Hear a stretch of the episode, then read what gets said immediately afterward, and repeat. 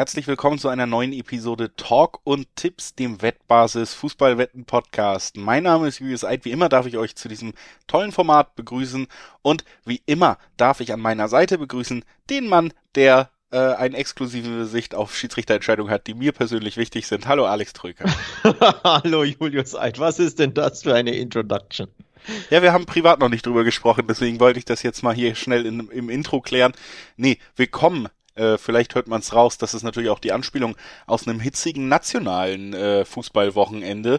Vereine sind in der Bundesliga angetreten, haben gespielt, alles äh, ging mit rechten Dingen zu, alles toll. Ein gutes Wochenende liegt hinter uns für den deutschen Fußball. Und jetzt blicken wir auf den internationalen Fußball. Die Königsklasse steht vor der Tür, deswegen sind wir auch schon Montag wieder da. Und äh, wir können uns so ein bisschen vom vom Ligageschäft abwenden, auf die Königsklasse blicken, an einem ja immer sehr interessanten sechsten Spieltag, muss man sagen. Vielleicht nicht für alle Gruppen, aber es gibt dann eben so viele Konstellationen jetzt auch, wo Favoriten schon sicher weiter sind. Vielleicht rutschen die dann mal aus, vielleicht ähm, kann sich eine Mannschaft doch noch überraschend in die äh, K.O.-Phase oder zumindest in die Euroleague schieben. Also es ist schon, schon eine spannende Gemengelage an diesem sechsten Spieltag. Bevor wir da einsteigen, wollen wir natürlich aber noch mal ein paar Hinweise loswerden. Sportwetten sind ab 18 nicht für Minderjährige gedacht und ähm, ganz wichtig eben auch, dass die Angaben hier ohne Gewähr sind in diesem Podcast. Heißt, die Quoten können sich eben jederzeit noch von Wettanbieter zu Wettanbieter verändern. Zu guter Letzt auch noch der Hinweis, dass Sportwetten Spaß, aber auch süchtig machen können. Und wenn das bei euch der Fall ist, bekommt ihr Hilfe, sei es beim Support der Wettbasis per Mail oder per Live-Chat oder ihr guckt mal auf spielen-mit-verantwortung.de vorbei. Auch da gibt es erste Hilfsangebote. So, damit ist der Disclaimer wie immer im Kasten und wir können richtig loslegen. Sechster Spieltag Champions League. Ich habe schon gesagt, Alex, hast du Bock?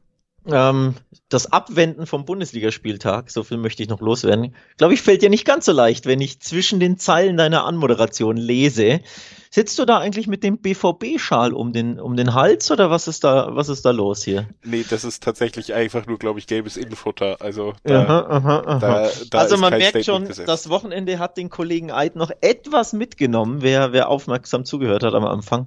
Angespielt wurde natürlich auf die ein oder andere Schiedsrichterentscheidung beim German Classico. Aber den muss sowohl der BVB als auch Bayern hinter sich lassen, diese Entscheidung, denn es geht einfach weiter. Du musst das abhaken, Julius, ihr müsst das abhaken beim BVB, wobei. Ja, man muss sagen, für beide geht's ja um nicht mehr so viel. Ne? Ich wollte also, gerade sagen, eigentlich ist es ja sogar wurscht, ob man es abhakt, weil für beide geht's um nichts. Ne? Dortmund fest in der Euroleague, sehr, sehr enttäuschend. Bayern sicher weiter, denen ist das sowieso wurscht, die haben den deutschen Klassiker gewonnen.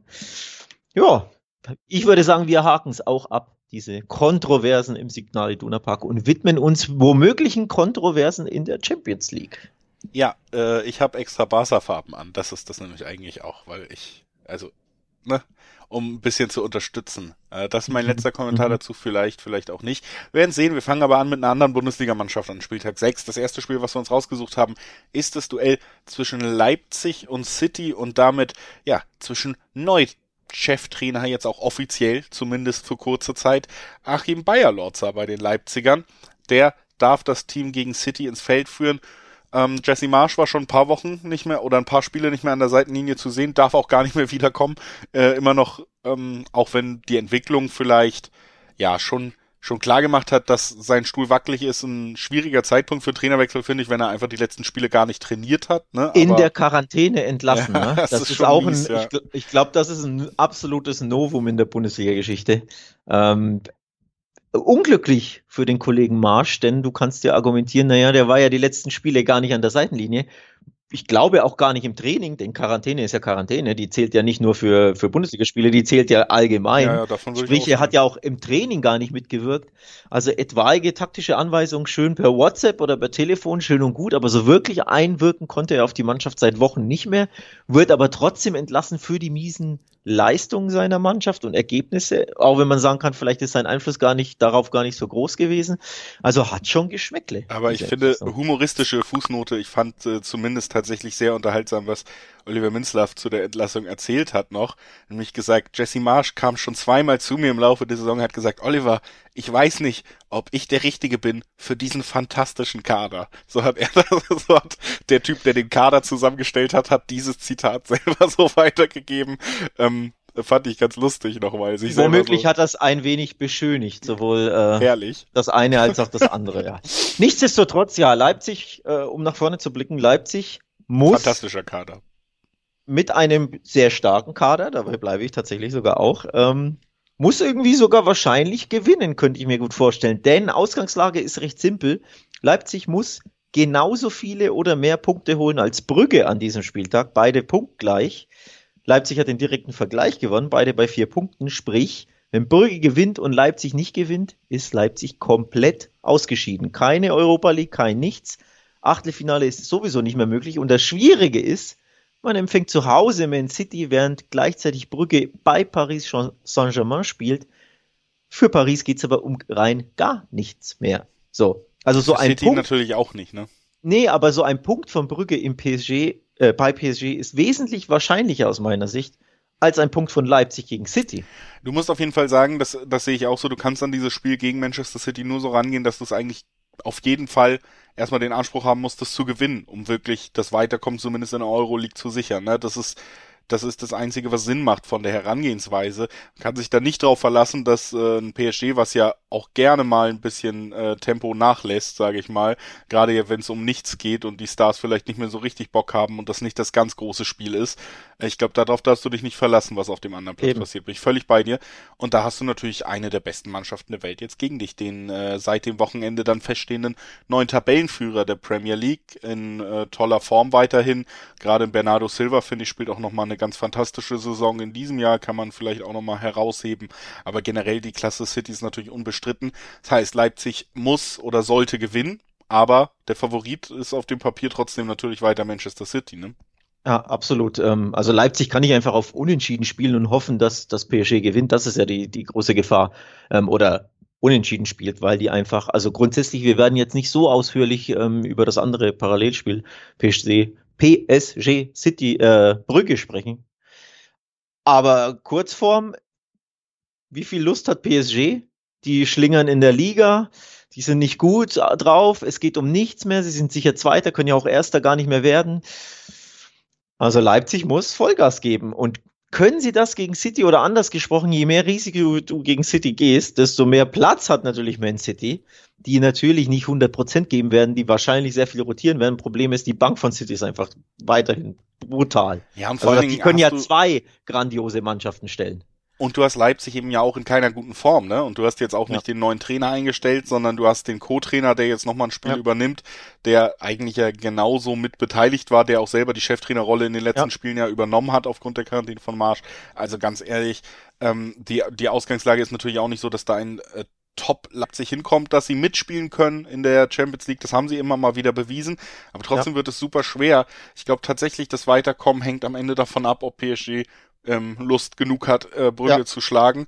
Denn ansonsten ich kann ich mir sehr gut vorstellen, dass äh, Manchester City hier am Ende den Sieg trotzdem davonträgt. Vor allen Dingen einfach, weil es mit bis zu Zweierquoten im, im Dreiweg auf City, ja, Disclaimer, es ist auch, wie du gesagt hast, es wird rotiert werden. Ja, dieser Sieg auf City-Seiten muss nicht unbedingt eingefahren werden, aber trotzdem reden wir hier über ein Team, bei dem Pep Guardiola sehr ehrgeizig an der Seite stehen wird. Wir reden über eine zweite Reihe, die genauso gut ist wie die erste Reihe von Leipzig und die sich beweisen muss und will in solchen Spielen.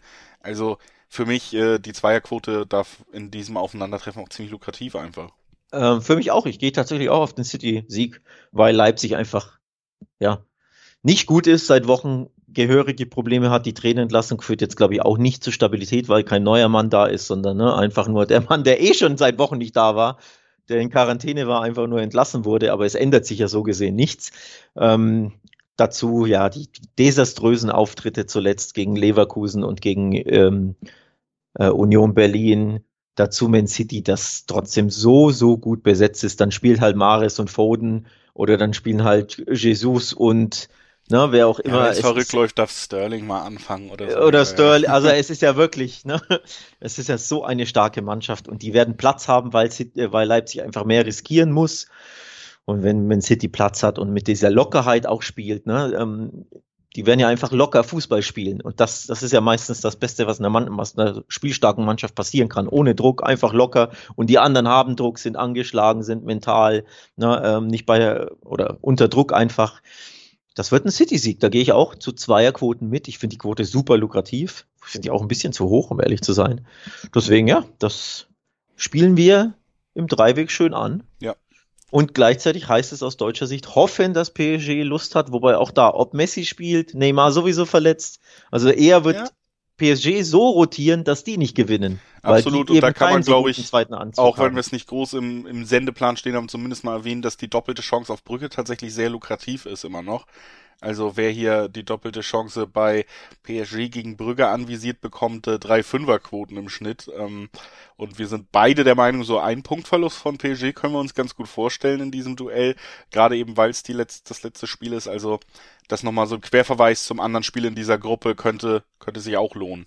Wäre natürlich der Super-GAU für, für Leipzig. Ne? Also Dritter werden ist jetzt keine große Schande in der in der Gruppe mit City und PSG, aber Vierter werden hinter Brücke, keine Europa League, das wäre der, der Super-GAU für den, für den Club. Ja, schade. Wirklich, wäre wär echt schade drum. Wäre wär schade. Ja, wäre wirklich schade drum. Lass uns äh, weitergehen zum nächsten Spiel. Es ist ein sehr namhaftes Spiel, in dem geht es aber nur noch für eine Mannschaft um etwas. Das macht das Spiel auch tatsächlich wieder einen Ticken interessanter.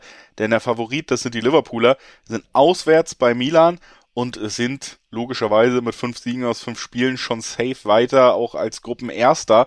Milan hingegen steht richtig unter Druck vor diesem Spiel. Die sind nämlich im Moment nur Dritter, ein Punkt hinter dem zweiten, das ist Porto, punktgleich mit dem vierten, das ist Atletico. Die spielen natürlich auch noch gegeneinander.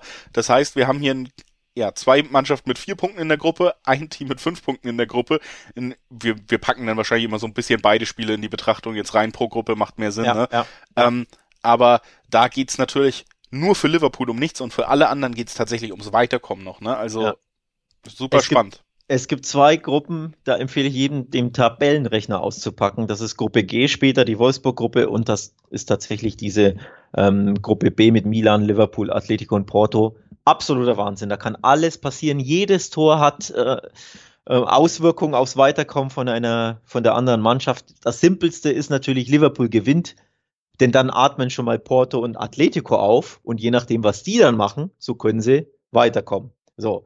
Gleichzeitig Milan muss natürlich gewinnen oder sollte gewinnen, aber Milan reicht ja auch ein Unentschieden, nämlich dann, wenn ähm, Porto gewinnt oder Unentschieden spielt. So. Jetzt muss ja, ich gucken, dass ich mich. Dritter. Dann werden sie dritter. Ja, aber es geht ja um, wer scheidet komplett aus, wer ja. wird Dritter, wer ja, wird Zweiter. Also theoretisch wäre mit einem Sieg für Milan natürlich sogar noch Platz zwei auch drin. Ja, natürlich, ne? natürlich. Wenn, wenn Porto und, ähm, und Atletico unentschieden spielen, Milan gewinnt, ist Milan Zweiter. Wenn Atletico gewinnt, sollte Milan auch Zweiter sein. Wenn Milan und Atletico beide gewinnen, sind sie ja weiter punktgleich. Richtig, direkter ja, Vergleich direkter gewonnen, Vergleich. korrekt. Also Milan gewinnt und die Chancen sehen, stehen nicht schlecht, es sei denn Porto gewinnt. Ja. Es, genau so äh, kann man es erstmal zusammenfassen. Ja. Und gleichzeitig Atletico muss natürlich selbst gewinnen und muss hoffen, dass Milan nicht gewinnt. Also wir haben das Heimteam also. Milan, das muss gegen Liverpool gewinnen, das ist eine sauschwere Aufgabe, vor allem weil Liverpool einfach sehr, sehr gut drauf ist weiterhin. Auch wenn man jetzt ja natürlich sehr spät erst am Wochenende gewonnen hat, muss man sagen, das Spiel hätte vorher schon ein Tor sehen müssen, wenn Diogo Jota da äh, ein, nicht dieses legendäre, die legendäre äh, Chancevergebung der, der Saison wahrscheinlich produziert, als er schon den Torwart hinter sich gelassen hat und dann einen Abwehrspieler abschießt, der noch auf der Linie irgendwie steht, aber eigentlich das, ja, die Hälfte des Tors ist komplett frei. Er hat eigentlich auch super viel Zeit, also da muss eigentlich ein Tor fallen. Generell war es ein Sturmlauf, also es war jetzt kein Spiel, was 0-0 hätte ausgehen sollen vom Spielverlauf her. Deswegen und davor hatten wir ja zwei, drei Galen in der heimischen Liga hintereinander von Liverpool jeweils mit äh, ordentlich Torausbeute auch. Äh, erst gegen Arsenal vier Tore erzielt, dann äh, am vergangenen Wochenende auch nochmal äh, im Derby gegen Everton vier Tore erzielt. Also da ist man sehr gut drauf. Die Frage ist jetzt so ein bisschen, wie inwieweit sagt Klopp, dieses Spiel ist mir auch egal, ne? Weil die, die zweite Reihe bei Liverpool ist jetzt nicht mehr so berauschend wie bei City zum Beispiel. Genau, Thema PSG, Thema Man City ist auch Thema Liverpool. Es wird rotiert. Aber die Bank ist nicht so gut wie bei City. Denn wenn Jota und Salah als Beispiel pausieren sollten, dann fällt das Niveau schon ab. Ohne Origi und Minamino so. Also ich wollte gerade sagen, ohne das ja. Origi zu nahe treten zu wollen, er hat ja den Siegtreffer am Wochenende erzielt und äh, in der Champions League das eine oder andere sehr wichtige Tor. Ähm, wir erinnern uns alle, aber nichtsdestotrotz, ne, der, die Qualität würde enorm abfallen und das wäre auch ein klares Zeichen, so wir gehen es easy an, wir, uns ist das nicht so wichtig. Und ich fürchte dann. Du hast ja auch noch andere Positionen, wo es relativ naheliegend wäre. Also zum Beispiel mal wieder sagen, so Trent Alexander Arnold kriegt mal wieder eine Pause. Wir bringen Nico Williams, der vielleicht vielversprechend ist, aber sicherlich nicht auf Trent Alexander Arnold Niveau. Ja. Genauso dasselbe gilt für Ro Robertson, wo du mit Simikas eine spannende, aber keine hoch, also keine gleichwertige Alternative hast. Ich glaube, das ist sogar relativ naheliegend, dass die mal Spielzeit bekommen. Konate wird sicherlich reinrotieren. Am Wochenende hat er nämlich auch wieder nicht gespielt. Ich kann mir vorstellen, dass der wieder Spielzeit bekommt. Der ist noch nicht hundertprozentig angekommen. Ich glaube, wir werden schon eine sehr veränderte Liverpool 11 hier sehen. Ich habe das Gefühl, äh, die Wettanbieter sehen das ähnlich wie du oder ähm, antizipieren das auch, denn die Quoten auf Liverpool sind erstaunlich. 3,30 gibt es auf den Liverpool-Sieg. Das ist, warum ist das so hoch? Ja, das kann man sich nur so erklären, ne? dass scheinbar da viele von sehr großer Rotation ausgehen. Liverpool hat ja alle Spiele bisher gewonnen. Also und da muss man, man auch könnte vielleicht doch nochmal auch diesen kleinen Disclaimer vorlegen mit, mit so ein bisschen vorsichtig sein, weil natürlich ähm, können wir alle nur spekulieren, wie kloppt das am Ende. Ne? Im Kader sein wird auch ein Salah, im Kader sein wird auch ein Jota, im Kader sein wird auch ein Robertson und äh, und es sei daran erinnert, dass letzte Saison, da war Liverpool schon auch schon durch, hat den letzten Spieltag in Mircüland gespielt, meine ich, und da hat Sala, haben Sala und Jota von Beginn an gespielt, ja. wenn ich mich richtig erinnere. Ja, stimmt. Ähm, also soll, deswegen, ich finde die Quoten, ich wollte nochmal auf diese Quote äh, ansprechen. Wenn da die zwei stehen würde, völlig okay, weil ne, die einen müssen gewinnen, die anderen müssen nicht, dann wird rotiert etc. Aber eine Dreierquote auf Liverpool, das springt mir einfach enorm ins Auge. Das ist für mich auch nicht nachvollziehbar. Vielleicht so hoffen, dass, dass man ganz schnell, nachdem die Aufstellungen draußen sind, nochmal den Tipp abgeben kann und die Quoten noch ähnlich sind, falls, falls doch ein paar prominentere Namen als zu erwarten drinstehen. Ähm, und ich wollte sagen, man sollte ja auch nicht vergessen, Milan muss gewinnen. Und wir sind wieder beim Thema, die eine Mannschaft hat Druck und die andere Mannschaft kann einfach locker befreit aufspielen, ohne Druck, einfach ein bisschen Ball laufen lassen, etc. Das spielt ja auch eine Rolle. Wenn mit Druck kannst du ja, also Druck erleichtert das Fußballspielen nicht. Ne? Grüße an Leipzig, Grüße an Milan, Grüße an Atletico, Grüße auch an den FC Barcelona später. Mit Druck musst du auch erstmal umgehen, während du gegen eine absolute Top-Mannschaft spielst, die keinerlei Druck hat, die locker aufspielen kann und die einfach 3,30er-Quoten auf den Sieg hat. Also du merkst schon, so eine doppelte Chance beispielsweise, man muss ja nicht mal auf den Liverpool-Sieg gehen, aber einfach auch die doppelte Chance bietet sich ja an. Einfach sagen, X oder 2, da gibt's ja auch 1,70, 1,80 ist da der Schnitt. Ja. Why not? Kann man auf jeden Fall machen. Lass uns noch ganz kurz ähm, wieder äh, auch die anderen beiden Teams mit reinnehmen, die wir natürlich auch schon so ein bisschen abgehandelt haben, erklärt haben, wo der Druck liegt und so. Aber Porto äh, empfängt Atletico. Das bedeutet auch so ein bisschen äh, Atletico so ein bisschen mehr gefordert, als man es vielleicht äh, von der grundsätzlichen Spielidee her mag. Ne? Atletico muss äh, muss dieses Spiel gewinnen. So. Ähm, ja. Sie sind ein Punkt hinter Porto, das heißt, wenn sie nur selbst unentschieden würde sie komplett aus der Rechnung nehmen. Also nicht mal mehr ermöglichen, dass man Euroleague spielt. Ne? Sie genau. brauchen unbedingt drei Punkte. Und ähm, ja, wie gesagt, das ist natürlich nicht unbedingt die Ausgangssituation. Die, die schönste Ausgangssituation für Simeone ist wahrscheinlich mit einem 0-0 bin ich weiter. Das heißt, wir haben hier nicht die schönste Ausgangssituation, die der Trainer sich wünschen würde. Ne? Genau das hat aber Porto. Ähm, wenn Milan nicht gewinnt, kann Porto mit einem 0-0 weiterkommen. Oder kommt, äh, also weiter sogar in der, in der Champions League weiter. Ist im Achtelfinale. Und wenn Milan gewinnt und Porto spielt unentschieden, ist Porto zumindest in der Euroleague. Das heißt, ich erwarte tatsächlich ein defensives Porto, die abwarten, die Atletico machen lassen. Atletico wird sich da nicht so wohlfühlen, weil das können, äh, sie warten lieber eher ab, ne?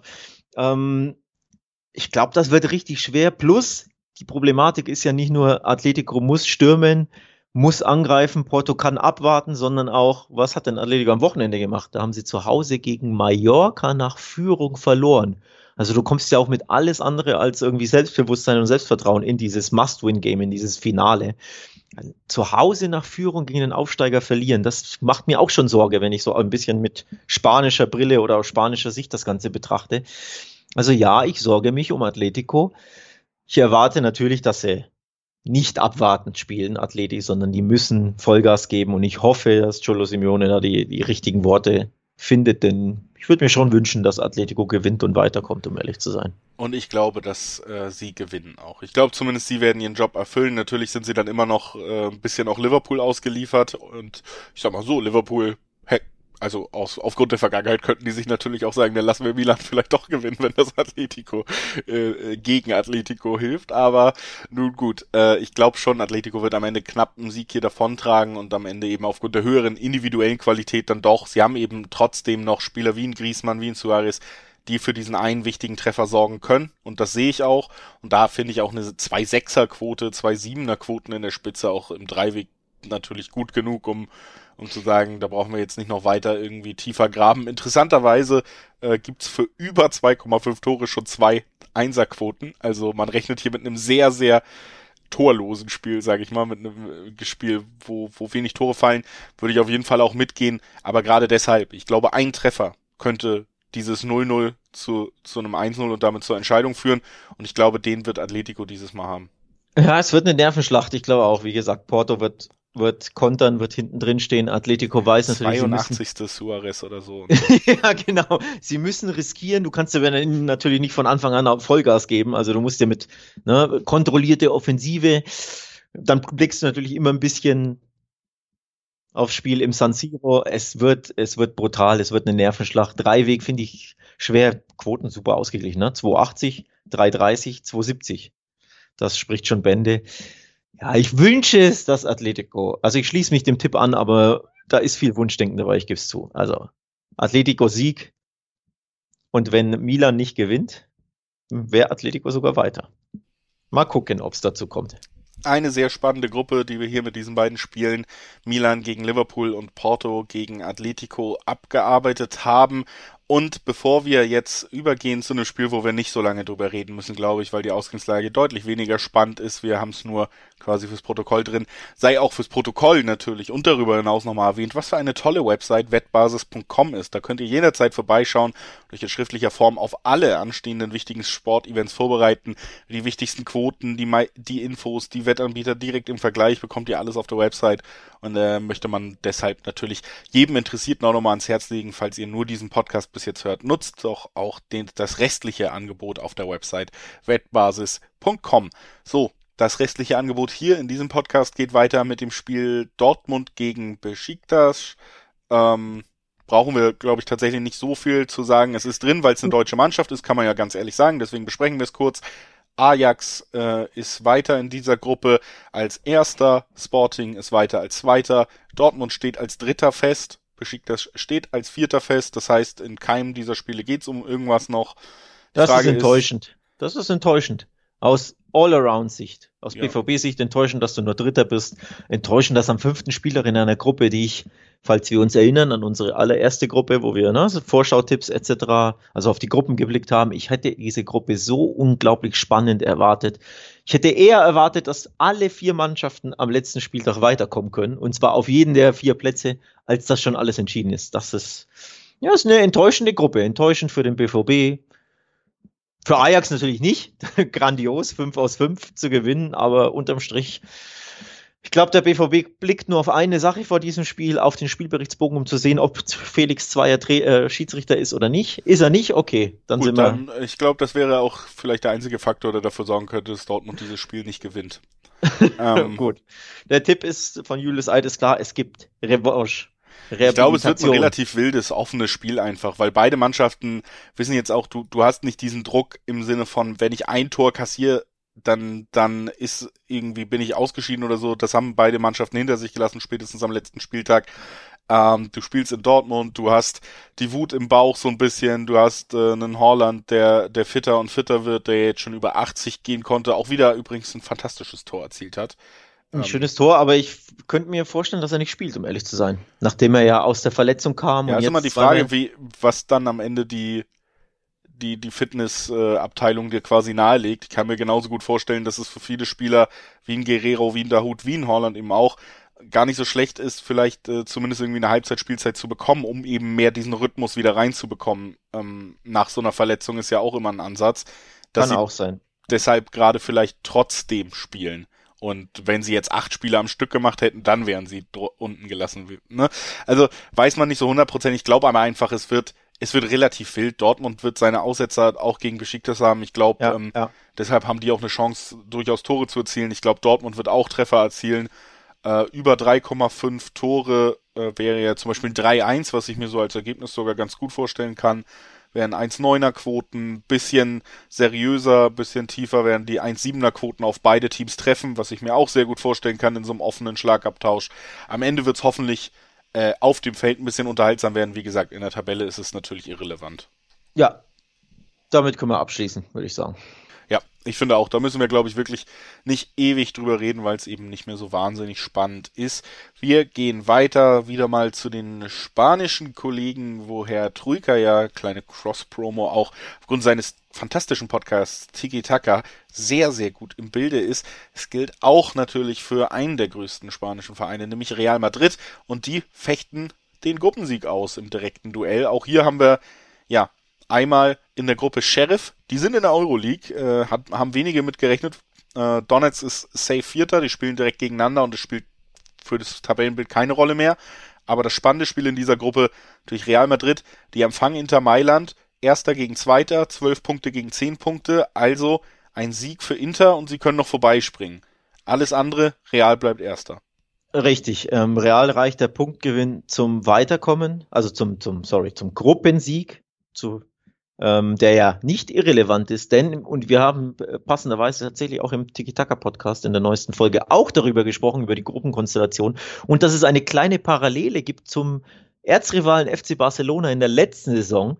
Da lief ja alles wunderbar bis zum fünften Spieltag oder bis zum sechsten Spieltag, als Barca erster war, Juve war zweiter, Juve musste im Camp nur gewinnen hat das geschafft, ist noch auf den ersten Rang gesprungen, also hat Barca den Rang 1 abgetrotzt und dann traf Barca auf PSG und war plötzlich raus im Achtelfinale. Und ähnliches kann ja Real Madrid auch passieren. Ne? Alles wunderbar, du gewinnst 4 von 5, bist erster, locker. Jetzt verlier einfach mal 1 zu 2 gegen Inter, wirst nur Zweiter und triffst im Achtelfinale auf Bayern, auf City oder auf Liverpool. Herzlichen Glückwunsch. Andererseits, äh, wenn du Erster wirst, triffst du vielleicht auf PSG.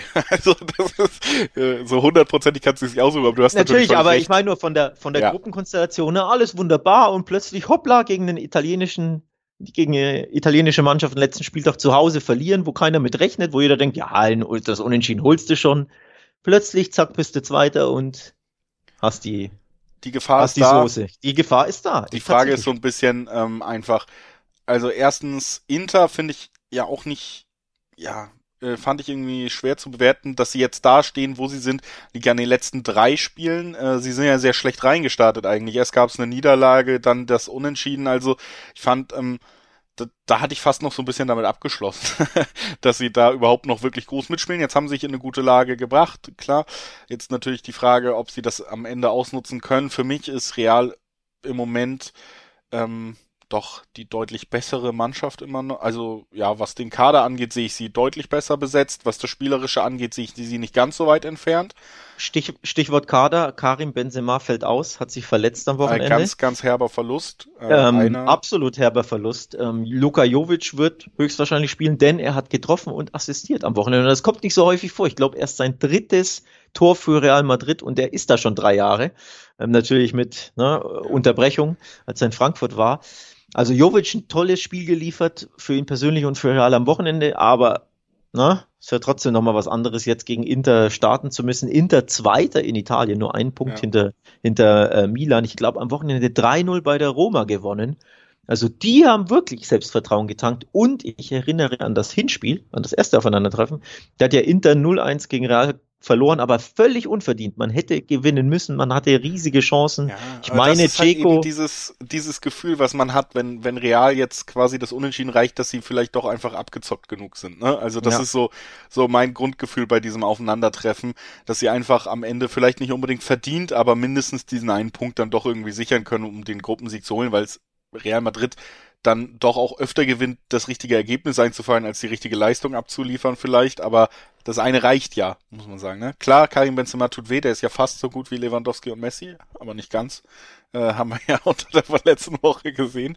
Ähm, aber ja, ich, ich tendiere trotzdem tatsächlich äh, zu dem Ergebnis, was Real hier entgegenkommt, aber trotzdem auch unterstreicht, dass es kein einfaches Spiel wird, nämlich ein Unentschieden. Ich glaube ja. tatsächlich, dass wir hier auf ein Unentschieden zusteuern. Ich wollte nur meinen Gedanken zu Ende führen. Jeko hatte zwei Monsterchancen verballert und Inter wird sich, glaube ich, richtig ärgern, dass sie nicht wenigstens unentschieden hätten spielen können und dann in der was 88. das unverdiente 0-1 kassierten. Also ich glaube, dieser Stachel sitzt auch noch ein bisschen tief bei Inter. Auch der Stachel der letzte Saison sitzt tief. Da hat man ja beide Spiele verloren gegen Real Madrid in der Gruppenphase. Und die merken doch, dass Real zu knacken ist, so grundsätzlich. Natürlich haben sie, ich glaube, acht Pflichtspiele in Folge gewonnen, Real Madrid, muss man auch erwähnen. Aber spielerisch überzeugt eher selten. Die sind grundsätzlich zu knacken. Inter weiß das. Ich glaube, Inter wird Vollgas geben. Das wird schwierig. Ja, unterm Strich, Realsieg sehe ich nicht, um das auch abzuschließen. Unentschieden kann ich mir super gut vorstellen. Mich würde es nicht überraschen, wenn, wenn Inter dieses Ding wirklich gewinnt. Also würde ich null ausschließen wollen. Aber ja, Real ist so abgezockt. Es wäre irgendwo schon überraschend, wenn du ja. zu Hause im Bernabeu dann das Ding noch verlierst. Ne? 60 Minuten 0-0, dann trifft Lautaro und in der 85. Minute trifft Vinicius und dann haben wir ein 1-1. So ungefähr. So ungefähr stelle ich mir so den ungefähr. vor. Ja, also 1-1 finde ich, unentschieden Tipp finde ich, ja. finde ich gut. 3,50er Quoten sowieso. Aber auch interessant, die Zweierquote auch Real Madrid einfach mal, um die anzusprechen, die Quoten sind hoch bei, in der Champions League sowieso oft, aber vor allem an diesem Spieltag. Also, es ist ja trotzdem Real Madrid zu Hause. So, ne? Ähm, ja, also nur die, nur nochmal der, der Disclaimer. Kein Benzema heißt, es wird ein wenig schwieriger, denn der ist neben Vinicius der absolute Torgarant. Und wenn der dir fehlt gegen dieses wirklich starke Inter, ich glaube, das wird tricky für Real. Das äh, unterschreibe ich so und äh, leite über zur Gruppe F, wo wir zwei Spieler haben, die jeweils auch noch spannend werden könnten. Wenn wir den ersten gegen den zweiten, wir Real ist Zweiter mit sieben Punkten hinter United. Die sind Erster mit zehn Punkten. Heißt, punktemäßig kann Villarreal aufschließen. Und natürlich, weil man noch gegeneinander spielt, wenn man sehr hoch gewinnt, auch noch den direkten Vergleich gewinnen. Also eine katastrophale Leistung dürfte sich United nicht leisten, dann können sie sogar noch von Platz eins gestoßen werden. Weiter sind sie aber auf jeden Fall in dieser Gruppe. Im anderen Duell zwischen Atalanta und den Young Boys haben wir aber auch das spannende Duell um den Euroleague-Platz eben, denn Young Boys zwei Punkte hinter Atalanta heißt, die haben theoretisch die Möglichkeit auf Platz drei zu springen, wenn sie Atalanta besiegen. Auf der anderen Seite hat Atalanta nur einen Punkt hinter Villarreal, aber auch noch die Möglichkeit auf Platz zwei zu springen, wenn sie drei Punkte sammeln. Äh, also auch da viel drin in der Gruppe. Correction, Herr Eid. Uh, United hat Platz 1 sicher, denn direkter Vergleich gegen Villarreal gewonnen. Der zählt ja bei Punktgleichheit. Deswegen haben doch aber noch das zweite Mal. Ach so, entschuldige, ich habe die Spiele durcheinander bekommen. Du hast völlig recht. Ich dachte, ja. United spielt gegen Villarreal noch. Nee, ähm, also es geht nur noch um Platz ja. äh, um Platz 2 in der Gruppe. Platz 1 ist safe an United vergeben. Villarreal reicht der Punkt bei Atlanta, Atalanta, um weiterzukommen. Gewinnt Atalanta, ist Atalanta im Achtelfinale aber verliert Atalanta und Manchester United sagt sich, komm, wir schenken ab, geht ja um nichts mehr. Und die Young Boys gewinnen, verspielt Atalanta sogar noch die Europa League. Auch kurios. Ja. Ähm, spannenderes Spiel, wie gesagt, äh, ich glaube von der Ausgangslage her trotzdem Atalanta gegen Villarreal natürlich, weil beide Teams mit einem Sieg sich das Weiterkommen sichern können in die in die KO-Phase. Also da ist alles drin. United äh, auch ein bisschen spannend, weil es dürfte das erste erste Auftreten von Ralf Rangnick an der Seitenlinie werden. Wenn, war, war doch schon am Wochenende Coach. Äh, das erste in der Champions League. Ja. Logischerweise. Ähm, ja, du hast völlig recht. Aber äh, neuer Trainer, dem man ja durchaus einiges zutraut, das Team auch wieder zu formen. Deswegen, ich kann mir auch deshalb schwer vorstellen, dass United komplett abschenkt, weil der neue Trainer natürlich auch erstmal seinen Ruf und seine, ja, der muss das Team natürlich erstmal in seine Spur bringen, ne? Also ich glaube nicht, dass du als, als neuer Coach, der das Team bis zum Ende der Saison erfolgreich führen will, in deinem zweiten Pflichtspiel sagst, wir schenken erstmal ab und dann gucken wir äh, nächste Woche, wie wir zusammenfinden, so ungefähr. Das Vor allem ist bei United ja der Kader auch so breit, dass du sagen kannst, hier, jetzt spielt mal Sancho, jetzt spielt mal Rashford endlich mal wieder von Anfang an oder Greenwood oder beide oder Cavani, wobei Cavani ist, ist der verletzt, weiß ich gar nicht. Also du hast ja trotzdem so viele Spieler. Donny van der Beek würde, würde sich sicherlich mal wieder freuen, von Anfang Donny. an zu spielen. Ähm, also der Kader ist so breit, selbst wenn United da rotieren wird, ähm, das wird der Heimsieg, um es kurz und schmerzlos zu machen. Nehme ich United, auch so mit und damit, United ist, die, gewinnt diese damit ist die Rechnung dann auch auf Platz 1 und 4 komplett durch, haben wir und ähm, können dann eben nochmal kurz drauf blicken, dass Atalanta am Ende gegen Villarreal gewinnt und äh, deshalb auch noch in die K.O.-Phase einzieht. Das ist eine Aussage, Herr ja. Eid. die Quote ist übrigens, wir haben vorhin angesprochen, Real Zweierquote, ne, City Zweierquote, Liverpool Dreierquote, das war für uns alles ein bisschen hoch, Schrägstrich natürlich sehr interessant, lukrativ. Ich finde diese 1,70 von Atalanta irgendwie zu niedrig. Also ich hätte hier, hier eine Zweierquote erwartet und gleichzeitig finde ich auch die 4 auf Villarreal ist mir zu hoch, um ehrlich zu sein. Also was heißt, ist mir zu hoch, ist natürlich tolles Value, ne? Kann man riskieren, ähm, da das mitzunehmen. Aber grundsätzlich hätte er eher so zwei bei Atalanta, zwei bei Villarreal. Also ich hätte die zwei lieber bei Atalanta natürlich gehabt, weil ich mir ziemlich sicher bin, dass sie zu Hause am Ende gewinnen werden, weil ich das Team einfach immer noch qualitativ äh, sehr gut sehe. Ich finde auch, ganz ehrlich, eigentlich sollten sie nicht ganz in dieser Situation sein, sondern ähm, ja auch aus den Spielen gegen United hätten sie mehr punktemäßig einfach mitnehmen müssen von der Leistung her und dann hätten wir eine, noch eine andere Ausgangslage vor diesem Spiel auch, ne? Ich glaube, dass sich das am Ende durchsetzt und äh, dass sie hier deswegen den benötigten Sieg auch einfahren werden. Du, du hast recht, man hätte sich vielleicht sogar mehr im Dreiweg gewünscht, so von der Quote her. Andererseits ist 1,75 im Schnitt jetzt auch nicht komplett unattraktiv. Also für mich Atalanta-Sieg. Ich glaube tatsächlich, die Italiener kommen weiter und dann ähm, habe ich auch einfach Bock drauf, sie wieder in K.O. spielen zu sehen, muss ich ehrlich sagen. Ähm, ich halte dagegen mit, Villarreal kann das machen, was sie eigentlich am liebsten machen, unentschieden spielen und dann sind sie weiter. Denn in La Liga gab es sieben Unentschieden schon in 15 Spielen. Übrigens da dann auch, um das ganz kurz äh, noch einzufügen, auch die doppelte Chance auf Atalanta oder Unentschieden kann man tatsächlich ganz gut spielen, sind Zweierquoten noch. Jo, gut. Also du hältst trotzdem Atalanta für diejenigen, ja. oder du, du, tippst darauf, dass die weiterkommen. Ich könnte mir, wie gesagt, einen Unentschieden vorstellen, weil Villarreal sich damit auskennt. Das können sie, die werden tief stehen, die können super gut kontern, ähm, muss man, muss man sagen. Atalanta muss Risiko nehmen. Atalanta ist traditionell hinten nicht sattelfest, also spielerisch tolle Mannschaft, aber hinten sind sie immer für Gegentore gut. Gegen ein Villarreal, das wie gesagt tief stehen wird und das kontern wird und das, ja, das ziemlich gut kann. Also so ein 2-2 könnte ich mir sehr gut vorstellen. Würde auch irgendwie passen, auch zu Atalanta irgendwie und zu dem Spiel an sich und dann wäre Villarreal weiter. Ja. Ich halte die äh, spanische Fahne hoch. Ja, also ich, sag, ich, weiß, das musst du auch. Ich sag äh, Atalanta.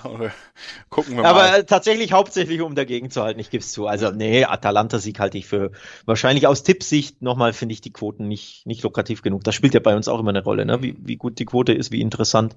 Ähm, in einem engen Spiel erwarte ich mir hohe Quoten, damit sich das riskiert, dass ich äh, das lohnt, dass ich ein bisschen ins Risiko gehe, denn das ist ja trotzdem ein riskanter Tipp auf Atlanta. Da finde ich die 1,70 nicht nicht lukrativ genug, um ehrlich zu sein. Also wenn da eine 2,20 stehen würde da bin ich dabei aus Tippsicht so, halte ich Abstand vom At Atalanta-Tipp und halte die spanische Fahne hoch und sage Remis zu 420er Quoten.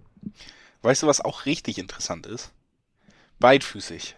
Das äh, Wettbasis-Videoformat findet ihr auf YouTube und jetzt auch schon mit den beidfüßig Tipps zum sechsten Spieltag der Champions League. Also wenn ihr euch da nochmal andere Expertise mit Bild, nicht nur Ton reinholen wollt, dann könnt ihr das auf dem Wettbasis YouTube Channel machen und euch die neueste Episode beidfüßig schön reinfahren nebenbei schön YouTube äh, ballern und dann geht's weiter. Ähm, wir, bevor ich mich hier komplett verfange, wie sie gleich, wer weiß, gehen wir weiter zu einer Mannschaft, die am Wochenende in der heimischen Liga ihre Vormachtstellung mit einer beeindruckenden Leistung untermauern konnte. Bravo, bravo, die Super Bayern. Herzlichen Glückwunsch nach München. Nächste Meisterschaft eingetütet im Duell gegen Dortmund.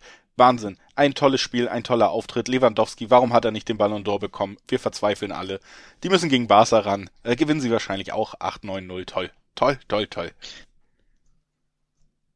Ja, ähm, das war ein hochprofessioneller, überhaupt nicht angefasster Julius Eid, der gerne nach München blickt und dem Rekordmeister offenbar auch in äh, internationalen Nächten die Daumen drückt, wie man merkt. Ja, Spaß beiseite. Klappt es denn mit dem Bayern-Sieg? Denn die Ausgangslage ist klar. Das, es ist die City-Liverpool-Ausgangslage. Es geht um nichts. Du kannst rotieren wie viel hast du Lust? Es wird kalt in München, es sind keine Zuschauer in München, das sollte man beim Tipp vielleicht auch immer ein bisschen mit einkalkulieren. Keine Zuschauer erlaubt, leeres Stadion, für dich geht's um gar nichts mehr. Du also, willst schon ein bisschen schon, denn der Kader ist ja schon angeschlagen. Also Goretzka ist seit Wochen angeschlagen, hat jetzt gegen durchgepowert gegen den BVB, der wird, glaube ich, garantiert eine Pause bekommen. Kimmich wird nicht spielen, äh, Corona-Situation, ne? Ähm, hat Nagelsmann mehr oder weniger schon ganz klar angedeutet. Die Frage ist natürlich, wird Lewandowski spielen? So, ja. das ist so der, der Hauptprotagonist natürlich auch in deiner kleinen Anmoderation, aber auch bei den Bayern grundsätzlich. Und wenn der nicht spielt, dann möchte ich mich vielleicht ein bisschen entfernen vom Siegtipp. Ja, vor allen Dingen, man muss ja jetzt auch mal ehrlich sagen, ab davon, dass es für Bayern auch wirklich um nichts mehr geht, an einem kalten äh, Mittwochabend, nachdem man in der Liga gerade irgendwie ja auch zumindest ein intensives Spiel abgeliefert hat, ganz ironiefrei, Bayern ist jetzt auch nicht in der besten Verfassung, in der sie in dieser Saison schon waren und in der sie sein können. Auch das Spiel in Dortmund, muss man ganz ehrlich sagen, es ist natürlich eher ein schlechtes Zeichen aus Münchner Sicht, dass es nicht deutlich für die Münchner ausgeht. Das konnte man in den letzten Jahren immer mal wieder schaffen. Dieses Mal hat man schon gemerkt, Bayern hat gerade defensiv halt auch wirklich große Probleme gegen Dortmund gehabt, die auch jetzt sage ich mal ganz ehrlich, nicht dem Niveau eines Spitzenspiels entsprochen haben. Genauso wie auf Dortmunder Seite es genauso war defensiv, aber trotzdem hast du auch gesehen, Bayern ist ja jetzt nicht gerade die absolute Übermannschaft, die da eiskalt nach Dortmund gefahren ist, das Spiel durchdominiert hat und äh, mit vier, fünf Toren Unterschied wieder nach Hause gefahren ist. So war es ja nicht. Das hat man auch in den Spielen davor schon gemerkt, das hat man bei den Niederlagen gegen Augsburg gemerkt, gegen Frankfurt gemerkt. Ein bisschen was ist da äh, auf jeden Fall auch gerade in Schieflage und ähm, das liegt sicherlich auch daran, dass einfach dieser komplette Anker des Spiels mit Joshua Kimmich weiterhin fehlt. Äh, mhm. Das ist auch einfach sportlich so ein großer Verlust, den du in der Balance dieser Mannschaft zwischen, zwischen Offensive und Defensive so doll merkst. Auch im, im letzten Jahr hat er ja zeitweilig verletzt gefehlt, auch da hast du es gemerkt. Also ich glaube, seine sportliche Wichtigkeit kannst du nicht abstreiten. Die Frage ist für mich tatsächlich eher, ob der FC Barcelona in der Lage ist, das auszunutzen. Denn ja. ähm, ich glaube schon, Bayern wird's anbieten. Ich glaube, ein, ein Barca vergangener Zeiten hätte hier gute Chancen, sich einfach doch noch das weiter kompensieren. Nur mittlerweile ist für mich eher die Frage, ja gut, wenn Bayern nicht so richtig Lust hat, wenn sie vielleicht auf ein, zwei Positionen rotieren, wenn sie was anbieten, trotzdem die große Frage, schafft Barca es überhaupt ein Tor zu schießen zum Beispiel? Also ja, das ist eine berechtigte Frage, denn Wochenende gab's ein 0 zu 1 zu Hause gegen Betis, also Generalprobe Probe komplett in den Sand gesetzt. Besorgniserregend natürlich auch, dass du wieder kein Tor schießen konntest. Davor hatten sie gegen Lissabon ihr vermeintliches Vorendspiel endete ja nur 0 zu 0 in der Champions League zu Hause im Kampf. Nur da konnten sie auch kein Tor schießen. Davor gegen Espanyol in der Liga mit Ach und Krach 1-0 gewonnen. Das war ein geschenkter Elfmeter. Also sie haben aktuell einfach enorme Probleme, Tore zu schießen. Ja, in Villarreal 3-1 gewonnen, okay, aber auch da waren Elfmeter dabei und ein ähm, Fehler des Tor äh, des Abwehrspielers. Also würde ich auch nicht zu hoch hängen. Unterm Strich steht, Barca hat Probleme damit Tore zu schießen. Gegen Bayern, du hast es völlig richtig angesprochen, wirst du deine Chancen bekommen grundsätzlich, weil die Bayern immer was anbieten, aber du musst die Chancen halt nutzen oder zu Ende spielen und damit hat Barca Probleme. Plus, wir sind wieder beim Thema Druck. Bayern hat gar keinen, kann locker aufspielen, wenn auch nicht von den Fans angefeuert, okay, aber trotzdem, die können halt einfach locker Fußball spielen, egal wer auch auf dem Platz stehen wird, egal wie viel rotiert wird. Und Barca hat den enormen Druck, denn die Ausgangslage ist ja klar gewinnt Benfica im Parallelspiel gegen Dynamo Kiew, muss Barca gewinnen in München. Sprich, der Mindset ist ja, dadurch, dass die Spiele ja gleichzeitig sind, der Mindset ist, wir müssen gewinnen. Das hat auch Xavi in den PKs schon, schon angesprochen. Sie gehen in dieses Spiel mit dem Gedanken, wir müssen unbedingt drei Punkte holen, weil sie davon ausgehen, dass Benfica das Spiel gewinnt. Ja. Und egal wie Bayern beieinander ist, wie der Franke oder Bayer sagt, drei Punkte in München, das ist nicht so leicht. Nee, das ist nicht so leicht. Also ich glaube auch eine auch ein Ausscheiden aus der Champions League und so, am Ende wirst du das nicht äh, schon Xavi anlasten, weil jeder weiß, der Kader in diesem Jahr natürlich mehr als äh, ja ausbaufähig. Trotzdem ist es gefühlt auch so ein bisschen, finde ich, die erste richtige Probe für ihn als Trainer, weil du einfach sagen kannst, wenn er es irgendwie doch noch schafft, dann ist es der erste große Erfolg, den er sich ans, ans Revier ja. heften kann. Auf der anderen Seite würde ein Ausscheiden, einfach jetzt eine klanglose Niederlage gegen Bayern München würde natürlich in das Bild der letzten Jahre passen und so ein bisschen mehr dafür sorgen, dass man weiter das Gefühl hat, Mensch, ja, nur Xavi ändert leider eben doch auch nichts, ne? Und äh, das ist Chance und ja, Gefahr zugleich für Barca, die auch noch, finde ich, auf dieser mentalen Ebene bei diesem, bei diesem Duell irgendwie dazukommt. Ich ja, kann es auch super schwer einschätzen. Ich sehe sie einfach nicht so wirklich in der Lage, ein Spiel zu gewinnen, muss ich ganz ehrlich sagen. Das ist mein Problem und ich glaube auch, dass Bayern ja dann doch auch zu siegesgeil ist, gerade wenn es gegen einen vermeintlich großen Namen zumindest geht und wenn dann ja, Lewandowski ja. spielt oder sonst was, dann werden die auch nicht äh, einfach wirklich so dafür sorgen, dass Barca 5, 6, 7, 8, 9, 10 Anläufe bekommt, bis sie endlich mal das Tor aus Versehen treffen. und äh, selber gar keins erzielen. Das höchste der Gefühle aus, aus Barca Sicht ist für mich hier ein Unentschieden und äh, die Hoffnung auf Dynamo Kiew, dass sie zumindest dasselbe liefern. Ja, kann ich absolut nachvollziehen. Äh, wenn das Spiel im Camp Nou wäre, hätte ich eher noch Hoffnung aus der katalanischen, spanischen Sicht, aus der Barca Sicht. Man kennt ja die Bayern, ne? Die wollen halt auch einfach immer mal wieder ein Ausrufezeichen setzen. Die, egal, auch ja wenn es um nichts schon, geht. Thomas Müller hat schon gesagt, es gibt auch die Rache für die Ballon d'Or-Wahl. Einfach direkt gegen Barca. Weil das ja die Schuld, genau, weil das ja die Schuld Barca's ist, dass Messi den Ballon d'Or gewinnt, genau. Ähm, ja. Ja, es ist auch, Müller ist ja auch sowieso so ein Mentalitätsmonster, ne? Einer von vielen. Ähm, der hat halt einfach auch Bock. Da kommt ein großer Gegner, jeder denkt sich, ja, für euch geht's ja um nichts und es ist kalt und keine Fans und ihr habt doch eh keinen Bock, komm, ja. macht mal locker. Aber die Bayern sind dann, nee, wir wollen einfach. Es ist das, das bei, ja, die sind, die Gegner sind am Boden, der HSV reißt an. Der HSV als HSV und trotzdem denken sich, naja, sieben, acht Dinger müssen wir den heute schon mal einschenken. Ähm, ja. Ja, ich habe große Angst tatsächlich. Ich halte mich aber im Dreiweg zurück. Ich sag was anderes, nämlich beide treffen. Denn wir haben es ja angesprochen, ne? Barca muss nach vorne spielen, Barca muss Tore erzielen. Ähm, Bayern wackelt grundsätzlich hinten. Das heißt, ich gehe von einem Barca-Tor aus, also dem einen mindestens. Und Bayern trifft natürlich in der Allianz Arena. Es muss ja nicht mal Lewandowski sein, aber höchstwahrscheinlich ist es ja Lewandowski.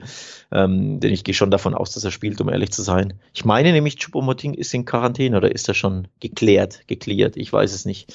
Wäre wär natürlich hilfreich für Xavi, ne, wenn Lewandowski geschont wird. Aber ich glaube, der hat Bock, äh, Rekorde aufzustellen, denn ich meine, wenn er doppelt oder dreifach trifft, bricht er drei Champions League Rekorde. Ja. Wenn ich mich nicht täusche. Also der eine ist, dass er wieder zweistellig in einer Gruppenphase trifft dann wäre, das hätte er das zweite Mal in Folge geschafft.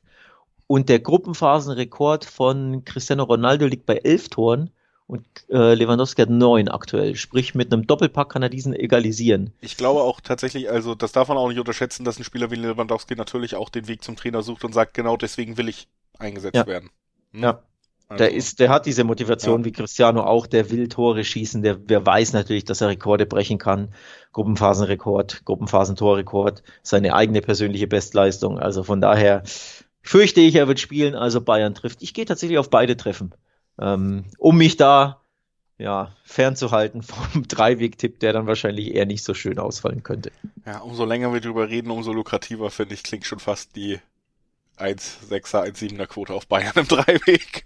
Also. Oder, oder Kombi natürlich, ne? Lever trifft. Ja. Bayern gewinnt. Mhm. Also es, es wäre nicht schön. Ich habe irgendwie das ganz böse Gefühl tatsächlich, dass es doch wieder so einer dieser dieser dramatischen Abende in der jüngeren Barca-Vergangenheit ist, die sich so einreiht in dieses Gefühl absoluter Machtlosigkeit, was ist da in den letzten Jahren passiert. Ähm, ja. Der Hinweis sei trotzdem darauf abgegeben, dass es Fünferquoten auf das Remis gibt. Damit könnte ja Barca auch nicht leben und Bayern wahrscheinlich schon. Mhm. Lass es 1-1, 2-2 ausgehen. 15er Quote aktuell Stand heute, Montag, Mittag bei Unibet. Ja. Finde ich super lukrativ. Denn das Kuriose ist, die, die Barca-Quote ist ja niedriger als die Unentschieden-Quote. Ja, es gibt 4,30 auf Barca und Fünferquoten aufs Remis. Ich hätte das andersrum erwartet. Denn äh, das Remis ist ja wesentlich, also es ist ja unfassbar schwer in München zu gewinnen.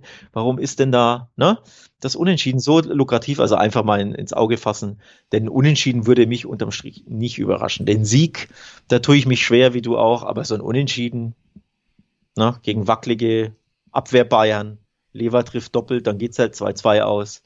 Und dann hängt alles davon ab, was Dynamo Kiew in Benfica Lissabon ja. macht. Sowieso, ich meine, kann natürlich auch beides beinhalten, ne? Kriegst, verlierst 5-0 in München und Kiew gewinnt 1-0 gegen Benfica und du jubelst am Ende äh, trotzdem. Auch das natürlich noch möglich. Wir leiten jetzt aber wirklich mal über zur spannendsten Gruppe wahrscheinlich, denn hier haben wir die Gruppe G. Lille auf Platz 1, 8 Punkte. Salzburg auf Platz 2 7 Punkte. Sevilla auf Platz 3 6 Punkte und Wolfsburg auf Platz 4 mit 5 Punkten. Das heißt, wir haben hier die Ausgangssituation, dass alle Mannschaften in dieser Gruppe höchstens 3 Punkte auseinander sind. Wir haben den Fall, dass Wolfsburg auch noch auf Lille trifft, die drei Punkte, also die am weitesten entfernten Mannschaften. Das heißt, der direkte Vergleich dieser beiden Mannschaften kann auch noch in beide Richtungen kippen. Und das bedeutet wiederum, jeder kann hier quasi überall landen. Ja, Und das bedeutet, der Tabellenrechner glüht bei mir seit Freitag schon. Ähm, Wolfsburg hat das große Glück, Heimspiel gegen Lille und das Hinspiel endete unentschieden 0-0. Sprich, mit einem Sieg gegen Lille bist du weiter, weil du den direkten Vergleich gegen Lille gewinnst und du wärst dann punktgleich am Ende mit Lille. Und das Verrückte ist, drei Mannschaften können auf acht Punkte kommen und eine auf sieben, nämlich wenn Salzburg Sevilla unentschieden endet und Wolfsburg gewinnt gegen Lille, hast du acht, acht, acht, sieben. Wolfsburg wäre weiter. Und dann hättest du den Dreiervergleich zwischen Wolfsburg, Salzburg und Lille. Dann fallen alle Ergebnisse gegen Sevilla raus. Und die, in diesem Dreiervergleich hätte Wolfsburg durch den Sieg gegen Lille die beste Ausbeute. Das heißt, Wolfsburg, obwohl es vor dem Spieltag nicht gut aussieht, mit einem Sieg sind sie im Achtelfinale. So simpel ist das. Die Frage ist, glückt das gegen den französischen Meister? Und äh, ich glaube, da kann man durchaus zweifeln, denn in der Liga waren sie jetzt auch wieder eher mitleidenswert unterwegs, muss man sagen. Äh, also wenn Julius Eid an seine Wölfe nicht glaubt, wer denn dann? Ja, ja ich dachte, jetzt kommt mal natürlich 3-0 Niederlage gegen das. Mainz. Ähm, Mainz ist natürlich da muss man auch nicht despektieren werden. So Mainz ist jetzt nicht Abstiegskandidat in dieser Saison. Das ist ein solides bis gutes Bundesliga-Team. Trotzdem ist es, finde ich, schon eine zu deutliche Niederlage gegen Gegner, in dem vom Selbstverständnis her Wolfsburg eigentlich Punkte mitnehmen sollte. Also das ist schon ein Rückschlag, nachdem man zuvor gegen Dortmund verloren hat. Ähm, und äh, auch in der Champions League in Sevilla den ersten Rückschlag unter Kofeld bekommen hat. Ehrlich gesagt, schwer zu durchschauen, weil ich mittlerweile ja irgendwie schwer finde auszumachen, wo ist denn das Problem? Ihr habt größtenteils einen sehr guten Kader, ihr habt die Mannschaft zusammengehalten vom letzten Jahr größtenteils in den oder den letzten Jahren, in denen es gut lief und ja, so ein bisschen die Frage einfach, warum Wolfsburg nicht in der Lage ist, auch unter Kofeld jetzt wieder nicht, einfach konstant mal ordentliche Leistungen abzurufen, was ja mit einem guten Kader reichen sollte, um zum Beispiel gegen Mainz zu punkten. Also auffällig ist ja schon, was haben viele Mannschaften, die wir jetzt besprochen haben in der Champions League, gemeinsam am letzten Wochenende? Sie haben verloren, weil womöglich der Gedanke wirklich schon ein bisschen bei der Champions League war. Also, ne? Äh, Atletico zu Hause verloren, wir haben es angesprochen. Ähm, Bayer, äh, Barcelona verloren, Wolfsburg verloren. Vielleicht wirklich schon mit dem Gedanken ein bisschen beim nächsten Spiel. Und Ausgangslage ist ja genauso wie bei, wie bei Atalanta gegen äh, Villarreal. Wir haben die Wolfsburg-Sicht erklärt, Sieg und die Wölfe sind weiter. Heißt aber, Lille ist mit einem Unentschieden weiter. Also wie Villarreal, wie Villarreal auch, wenn Lille unentschieden in Wolfsburg spielt, sind die Franzosen im Achtelfinale. So simpel ist bei diesem Spiel äh, die Ausgangslage. Salzburg gegen Sevilla verkompliziert natürlich alles ein bisschen für beide, weil, weil du nicht weißt, wer wird erster, wer zweiter. Unterm Strich bleibt, ich bleibe einfach bei meinem Tipp, den ich schon vor der Saison abgegeben habe. Da hieß es, falls du dich erinnerst, Wolfsburg scheidet aus. Dabei bleibe ich. Ja, du bist ja auch ein Wahnsinniger. Ich sag natürlich hier zwei 20er Quote Heimsieg Wolfsburg gegen einen dieser Saison auch nicht auf Meisterkurs spielendes Lille und Nein, natürlich nicht, sichert ja. sich äh, doch noch das Weiterkommen. Dazu ist man vom Kader her in der Lage und ich glaube, motivationstechnisch, wenn du wirklich sagst, wir haben hier ein Endspiel in der Champions League mit äh, ja immer besser werdendem Personal auch. Du hast äh, ja auch einen Waldschmidt jetzt wieder komplett zurück und sonst was, der mir ganz gut gefallen hat bei seinen ersten Kurzeinsätzen nach seiner Verletzung wieder. Ich sag, Wolfsburg gewinnt das Ding zu Hause, holt sich damit den Einzug in die K.O.-Phase, wie ich's äh, in der Langzeitfolge zur Champions League Stimmt, ja deswegen müssen wir, wir müssen es ja auch durchziehen. Die, die Kreise müssen zu Ende gezirkelt werden hier. So schaut's Deswegen aus. Sage ich 220er, 230er Quote, Heimsieg Wolfsburg, gar kein Problem. Interessanterweise finde ich übrigens auch den Heimsieg Salzburg mit Dreierquoten sehr gut bewertet im Duell gegen Sevilla, weil Salzburg ja gerade in der ersten Hälfte der Gruppenphase als ja, beste Mannschaft dieser Gruppe eigentlich hervorgestochen ist, tollen Fußball gespielt haben, auch in der Liga super unterwegs sind. Bis gegen Wolfsburg hatten sie ja saisonübergreifend irgendwie 30 Spiele nicht mehr verloren fast. Und ähm, jetzt haben sie ein Heimspiel, wichtiges Heimspiel natürlich auch, was die Ausgangslage angeht. Und ich traue ihnen da auch den Heimsieg zu mit einem Dreierquote. Finde ich es tatsächlich auch sehr lukrativ bewertet. Also das auch nochmal zum, zum Parallelspiel gesagt. Ich schmeiß noch schnell meinen Wolfsburg-Tipp hinterher. Doppelte Chance Lille gebe ich ab. Ähm, weil das Unentschieden reicht ihnen. Ähm, grundsätzlich den Franzosen. Wolfsburg wird hinten raus natürlich dann angenommen, ne, steht zur 75. Äh, unentschieden 1-1-0-0, whatever, dann muss Wolfsburg aufmachen, dann kann natürlich Lille kontern und sie haben ultra schnelle Spieler. Deswegen würde ich auch den Auswärtssieg Lille nicht ausschließen wollen, einfach weil Wolfsburg riskieren muss und will, Lille muss nicht und kann kontern. Also doppelte Chance Lille, mein einer Tipp, also X2 logischerweise. Und der andere Tipp, kurzer Disclaimer auch, wieder simple Rechnung aus spanischer Sicht, die Spanier müssen gewinnen. Sevilla muss, muss, muss gewinnen, sonst können sie nicht ins Achtelfinale. Ein Unentschieden in Salzburg würde ihnen nur zur Europa League reichen, wenn Wolfsburg nicht gewinnt. So. Aber natürlich wäre das eine, wobei Enttäuschung für Sevilla bin ich mir gar nicht sicher, denn die lieben ja ihre Europa League, ne? Aber nein, sie wollen natürlich weiterkommen. Also Sevilla wird auf Sieg spielen. Ich glaube, das wird richtig, richtig schwer. Auch für die Andalusier. Denn Salzburg ist stark. Ja, und, und es wäre auch ein bisschen. Du, willst du mit, wir müssen gewinnen gegen Salzburg spielen, die für mich ja vielleicht nicht in allen Belangen jetzt mit Top-Mannschaften mithalten können, aber was Konter, Umschalt, Schnelligkeitsspiel angeht von den Offensivspielern schon, ne? Also, wenn die irgendwo eine Stärke haben, dann ja genau in den Bereichen, die ja du nicht haben willst, wenn du mit Druck anreist. Ja, und unterm Strich bleibt auch, wenn wir auf fünf Spieltage blicken, Salzburg ist zu Recht da oben. Salzburg spielt bisher eine tolle Champions League, Liga sowieso, aber da sind sie ja außer Konkurrenz, ne? Bayern, Österreich so ein bisschen. Aber unterm Strich, es wäre auch hart, wenn Salzburg just dieses letzte Spiel jetzt, oder was heißt just, sie haben ja schon zwei Spiele verloren, aber wenn sie dieses Spiel jetzt verlieren und aufgrund dessen dann, ähm, obwohl sie ja alles in der eigenen Hand haben, dann ausscheiden. Ja, schwierig. Also beide Spiele Münzwürfe. Ne? Da können wir uns, glaube ich, darauf einigen, da kann alles passieren. Es ist, es ist eng, es ist spannend, jedes Tor entscheidet, jedes Tor ähm, ändert die Gruppenkonstellation. Ja, es bleibt schwer übrigens. Äh, kleiner Fakt noch zu Sevilla, oder sie könnten ein bisschen was Historisches schaffen. Ähm, seit 2003, 2004 sind nur vier Teams noch ins Achtelfinale gekommen, die ihre ersten vier Gruppenspiele nicht gewinnen konnten. Das war Porto, Stuttgart, Man City und Atalanta zuletzt. Sevilla kann die fünfte Mannschaft werden, denn den ersten Sieg Sevillas gab es ja erst am fünften Spieltag gegen Wolfsburg zu Hause. Also wenn sie jetzt in Salzburg gewinnen, sind sie ja weiter. Und das, dann werden sie erst die äh, fünfte Mannschaft, die das schafft, nach vier Spieltagen keinen Sieg zu haben, dann die letzten beiden zu gewinnen und ins Achtelfinale einzuziehen. Spannende also, Gruppe, spannende, spannende Gruppe. Gruppe mein Tipp, äh, zwei Heimsiege, Salzburg und Wolfsburg, beide auch mit spannenden Quoten.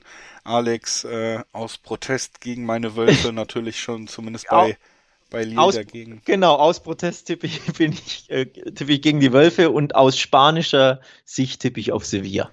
So. Also die Hoffnung, die spanische, die, die tippt bei mir mit, tatsächlich. Also ein Podcast, an dessen Ende wir festhalten können, wir werden während der nächsten beiden Tage, Alex, durchaus äh, ein paar Mal dem anderen gegenüber schreiben können.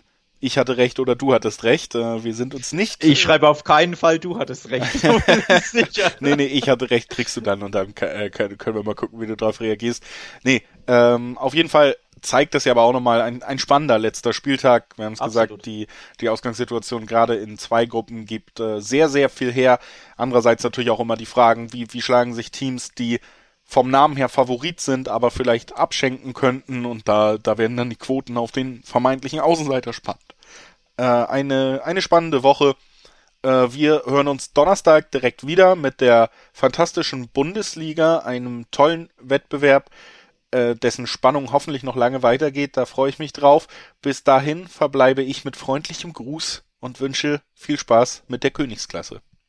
Ciao, ciao. Bis Donnerstag.